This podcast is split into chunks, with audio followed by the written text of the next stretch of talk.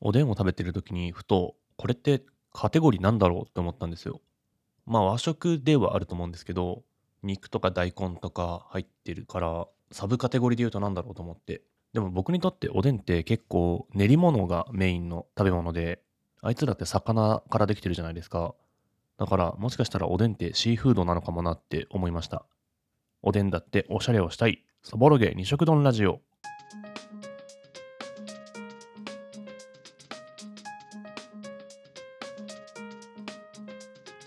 改めまして、こんにちは。この番組は1週間のちょうど真ん中、木曜日の正午にお届けしている一人語りのポッドキャストです。ライターでものづくり工房、京島共同特工所の管理人である浅野が、仕事のことや遊びのこと、真面目なことや変わったことなど、毎回2つのトピックについて取り上げ、二食丼のように味わっていく番組です。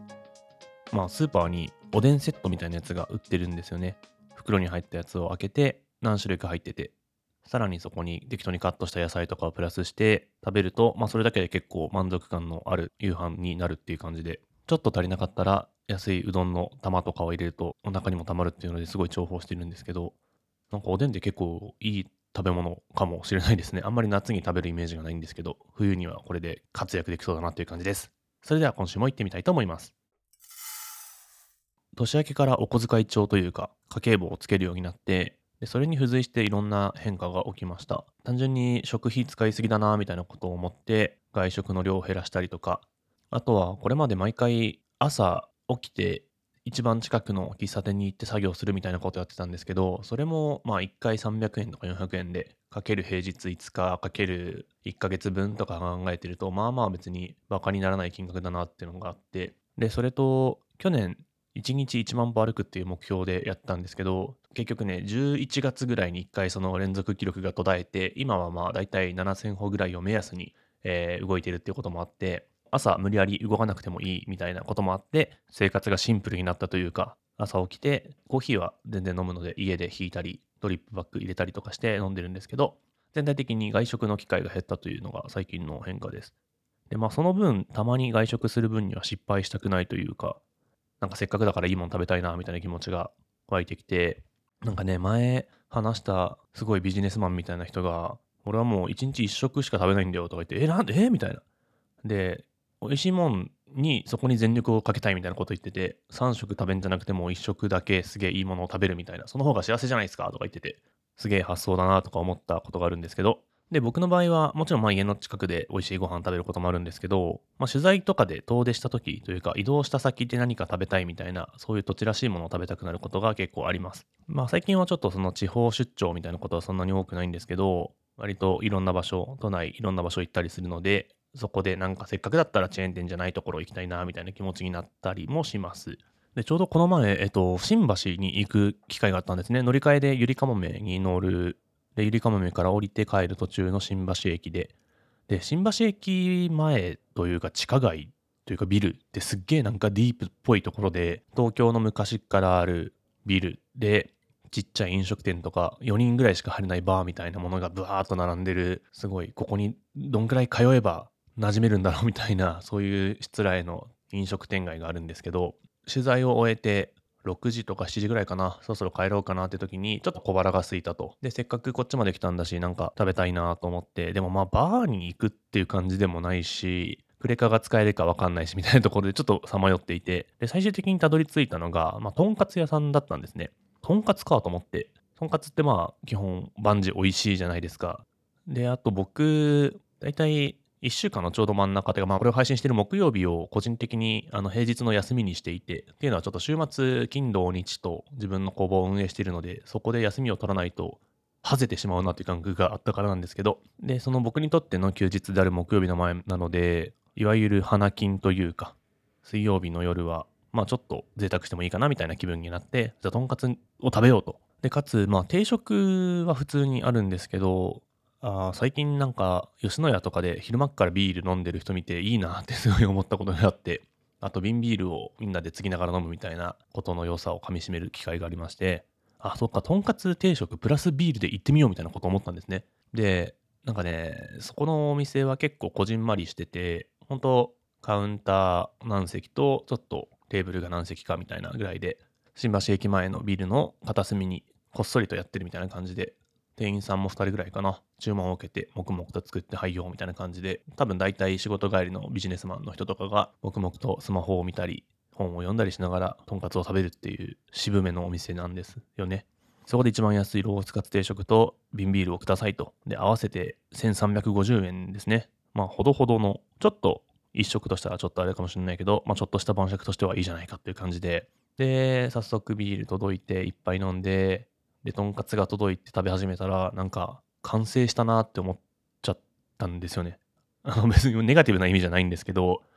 あのめちゃめちゃ美味しいというか、まあ、普通に美味しいんですけどもう最高のとんかつだ感動したみたいな感じじゃないんですけどしみじみと食べ白米に行きビールを飲みみたいなあーなんかほどほどの満足があるなっていうか 元気が出るなみたいなことをかみしめていてであと、まあ、基本僕晩ご飯そんなにいつも酒を飲んでるわけじゃないんですけどとんかつ定食にビールが足されるととんかつ行ってご飯行くのかあるいはビール行くのかはたまたキャベツか漬物かみたいな なんかそういう迷いというかネクストバッターズサークルに誰を配置しようみたいな、えーそういう迷いが生まれてこれはちょっと新鮮で楽しかったなっていうのとあとねとんかつ定食の味噌汁ってしじみが入りがちだと思うんですけどあのしじみの中身を食べるかどうかで意見が分かれるらしいんですよね。僕は割と食べる派だったんですけどそのしじみの身はちっちゃいから無視するというか、まあ、出汁が取れれば十分という考え方もあるのは理解できるんですけどここにビールが加わってくるとしじみがつまみとして立ち上がってくるというかもう一つの選択肢として立ち上がってくるのであこれもまたいい発見だなという感じでした。でそんな感じで結構素敵な時間を過ごしで最終的にちょうど1350円。で財布の中に現金がちょうどね1400円ぐらいだったんですよカードとか電子決済の準備は僕にはあったんですけどちょっと使えるか分かんないっていうドキドキ感もありながらでまあその現金のちょうど良さととんかつ定食プラスビールのちょうど良さが相まってなんかすごいいい夜が始まったなみたいな感じがあったんですよね。でその時に思い出した漫画が2つあって、まあ、1つは「とんかつ DJ あげ太郎」という、えーこれはねジャンププラスっていうアプリのすげえ初期に連載していた漫画ですね。とんかつ DJ あげ太郎っていう名前の通りなんですけど、とんかつ屋で働く少年が、とあるきっかけから DJ に出会い、とんかつと DJ の間に親和性を見出して、渋谷の街を盛り上げていくっていう、これ僕が冗談で言ってるんじゃなくて、本当にそういう漫画なんですけど、とんかつをあげるのと風呂を上げるのは一緒だぜとか、この BPM はキャベツを切る音の BPM と一緒だとか、次にディスクを選ぶ動きは、とんかつを食べ、ご飯を食べ、キャベツを食べるこの動きと一緒だみたいな、もうなんかむちゃくちゃな理論なんですけど、なんか読んでるとすごい納得感があるっていう、騙されたような気分になって読み始めると、すごい、あの、イラストも小山裕次郎先生っていう軽妙なというか、気の抜けたけどおしゃれなみたいな、その感じと相まって、スルスルと、なんかひたすら読んでしまうっていう魅力的な漫画で、あこのとんかつ next chopstick をどこに置こうみたいな感じっていうのをちょっと思い出したっていうことが一つ。で、もう一つが、えっと、美味しんぼですね。で、これは僕が漫画を読んだというか、なんか、いわゆる2ちゃんのコピペというか、有名なネットミームとして知ってるぐらいの感じなんですけど、このセリフですよね。なあ、学生さん。人間そんなに偉くなることはねえ。ちょうどいいってものがあら。いいかい学生さん。とんかつをな。とんかつをいつでも食えるようになりなよ。それが人間偉すぎもしない、貧乏すぎもしない、ちょうどいいぐらいってことなんだ。っていうセリフを僕はツイッターとかで、えー見たことがあるんですけど、調べてみるとですね、これは、おいしんぼの漫画やアニメのとんかつ墓場っていう話の中の名台詞らしくて、うん、なんかすごい納得感がありますよね。とんかつってまさに僕がそうしたように、毎日食べるもんでもないけど、なんかちょっと変化が欲しいというか、みたいな時に食べたくなるものだなと思って、それを食べる時に、まあちょっとビール一杯分ぐらいとか、エビフライを足してみようか、みたいな選択肢が取れるっていうことの程よい満足感みたいなやつが、えー満ち満ちていて、すごい良い晩酌というか、日常に一味加わったという感じで、良かったです。2月に入りました。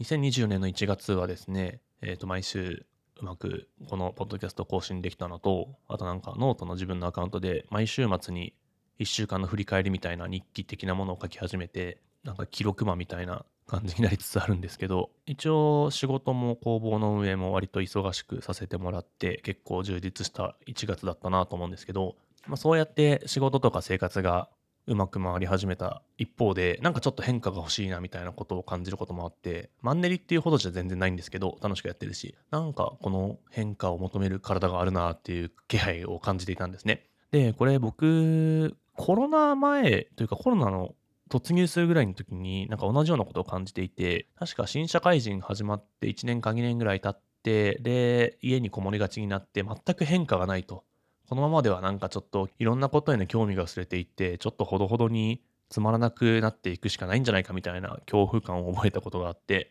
で、自分の興味の枠を広げるためにも、なんかやった方がいいんじゃないかと思った時期があったんですね。で、それでたまたま読んだ書籍で、えっと、日本放送のアナウンサーの吉田久典さんという方、通称ヨッピーさんの本を読んだんですね。で、それが、えっと、没頭力、なんかつまらないを解決する技術っていう本があって、まあ、まさにこのなんかつまらないっていう感覚ですよね。まあ、それを解決するための手段が、手段、別にノウハウ本ではないんですけど、いろいろ書いてあって、覚えている一節は、1日のうちちょっと4%だけ努力してみると、それがどんどんいい方向に変わっていくぜみたいなこと書いてあったんですよ。まあ、4%って25分の 1?1 時間にも満たない時間、ちょっといつもと違うことをやってみると、それが何かのきっかけになるだろうというようなことが書いてあって、はあ、なるほどね、と思って。で、僕は、まあ、素直に、そうか、そうか、なんか4%分変なことをすればいいんだというか、自分のやったことないことをすればいいんだと思って始めた企画があって、え、それがですね、えっと、イレギュラー365、毎日一つの非日常っていう風に自分はタイトルをつけてやってたんですけど、まあ、これ何かっていうと、本当1日1個だけいつもと違うことをするっていうルールを自分に課したんですね。で、その一日一個変なことっていうのは別に何でもよくて、横断歩道の白いところしか絶対に踏まないとか、始発で起きて会社に行ってみるとか、意味もないのにグリーン車に乗るとか、あとなんかね、すごいいっぱいあって、ポケットに手を突っ込まないとか、昼間にステーキを食べたり、コインランドリーに置かれた本をちゃんと読んでみるとか、いっぱいありますね。えー、っと、いい鰹節を買う、素晴らしいフルーツサンドを食べるあたりで多分、まあ、ネタ切れとかも多分もちろんあって、なんか階段と平行に歩く、固形物を摂取しない、海苔の佃煮を作る、エトセトラ、エトセトラって感じですね。うん。これ、まあやってた時期あって、ナンバー89ぐらいまで頑張ってたみたいです。確かどっかのタイミングの年始に始めて、まあ3、4ヶ月やって、ネタ切れになった感じだと思うんですけど、えっとね、おそらくね、これコロナの時期だったので、なんか移動があんまりできなくて、自分の自宅の近辺でできることに終始した結果、なんかネタ切れ感というか無理が生じてきたんだなと思うんですよね。でもこれやってた時期結構楽しくて、何かっていうと、まあそういう普通の人というか、普通に生きてたら始発で起きて会社に行くとかまずやんないじゃないですか。で、乗る必要のないグリーン車に乗ることもまあなくて、でもなんかそれをやってみると、自分の知らない扉が開く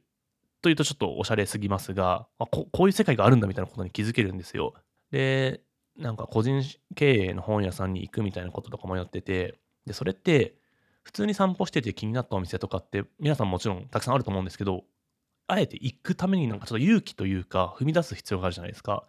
で、そこの心理的コストを払うのがだるくていかない、いつも通りの暮らしにまた回帰するっていうことがまあまああると思うんですね。でも、これをやってた時期は、なんか自分の中でそれを1個、必ず1日変なことやんなきゃいけないっていうルールにしてたんで、ああ、なんかここ気になるけど行きづらいなって思った時に、いや、ルールだしっていう別の自分が現れて無理やり肩を押してくれるんですよね。いや、そっか、そうだよな、自分で決めたからしゃあないよなって言って踏み出すと、あ、なんか意外といいじゃんとか、なんかこれをやってすごい後悔したこととかってのはほとんどなくて、そうやってなんか自分の意思じゃなくて仕方なくやってるからできるんですよみたいな、そういう枠組みを作ったのはすごい、なんか結構発明だったなと思って、えー、振り返ったりしてました。そういう取り組みを思い出して、ちょっと新しいことを久々にやってみるかと思って、全然ちっちゃくていいんですけど、なんか僕はこの前公園で本を読んだりしてみました。お昼にちょっと散歩に出かけて、そのまま公園のベンチに腰掛けて本を読むって。映像とかでは見たことあるけど、意外と自分はやったことないなと思ってやってみたんですけど、やっぱこれもね、発見がすごいあって、まず昼間の公園は結構意外と人がたくさんいてですね、みんな腰掛けてるんですけど、でベンチの数って限りがあるから、意外とベストポジションを抑えるのには戦略が必要ってこととか、この人の隣に座ったら気まずいだろうけど、あそこがいいんだよなって逡巡したりとか、あとはね、犬がいるなとか、面白かったのは、公園って時計がでかいから、